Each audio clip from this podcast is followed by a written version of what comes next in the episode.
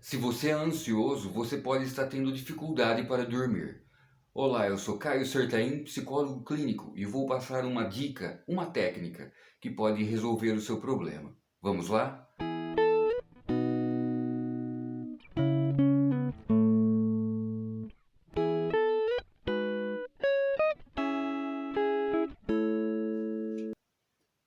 Vamos descrever essa situação.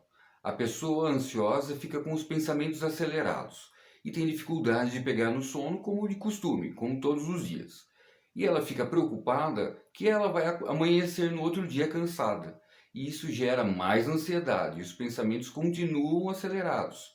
E ela fica preocupada que no outro dia ela vai amanhecer cansada. E isso gera uma irritabilidade que sustenta novamente essa ansiedade e que sustenta novamente a preocupação que no outro dia ela vai estar cansada. Essa técnica chamada intenção paradoxal foi desenvolvida pelo psiquiatra austríaco Dr. Viktor Frankl, fundador da logoterapia. É uma técnica tão simples que parece ser ridícula, mas tem resultados significativos.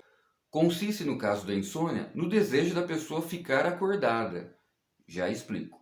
A pessoa que não consegue dormir e uma vez que ela entende que ela não vai conseguir dormir, ela tem que desejar ficar acordada. Por exemplo, é orientado a pessoa ficar numa posição confortável, deitado mesmo, mas ela vai desejar não dormir. Eu costumo dizer para os meus pacientes que numa posição confortável de repouso, embora ela não durma, ela vai ter um descanso. Isso vai fazer com que a pessoa se convença que não é todo um mal ficar acordado, uma vez que está em repouso e ela faça algo que goste. Por exemplo, assistir um filme, ouvir uma música num volume baixo, ou até mesmo acompanhar os seus próprios pensamentos que estão agitados. E quando ela menos esperar, ela vai estar dormindo. Vou exemplificar com um caso real.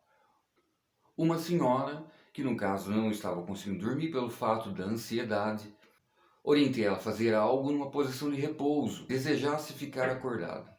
Por ela ser católica, ela pegou um terço e começou a fazer as orações, com o objetivo de finalizar esse terço. Na consulta seguinte, ela falou que ela não conseguiu terminar, que ela tinha adormecido nesse processo.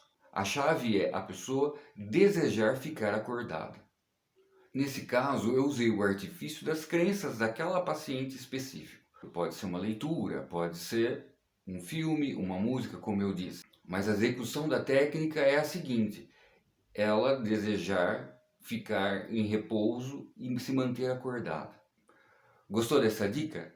Tente fazer. Você pode praticar isso você mesmo.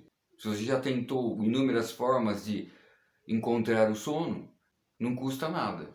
Se você quer mais dicas sobre logoterapia, sobre psicologia na prática, se inscreva no canal Caio Sertaim, psicólogo clínico no YouTube ou até mesmo no Spotify e nos acompanhe nas nossas redes sociais.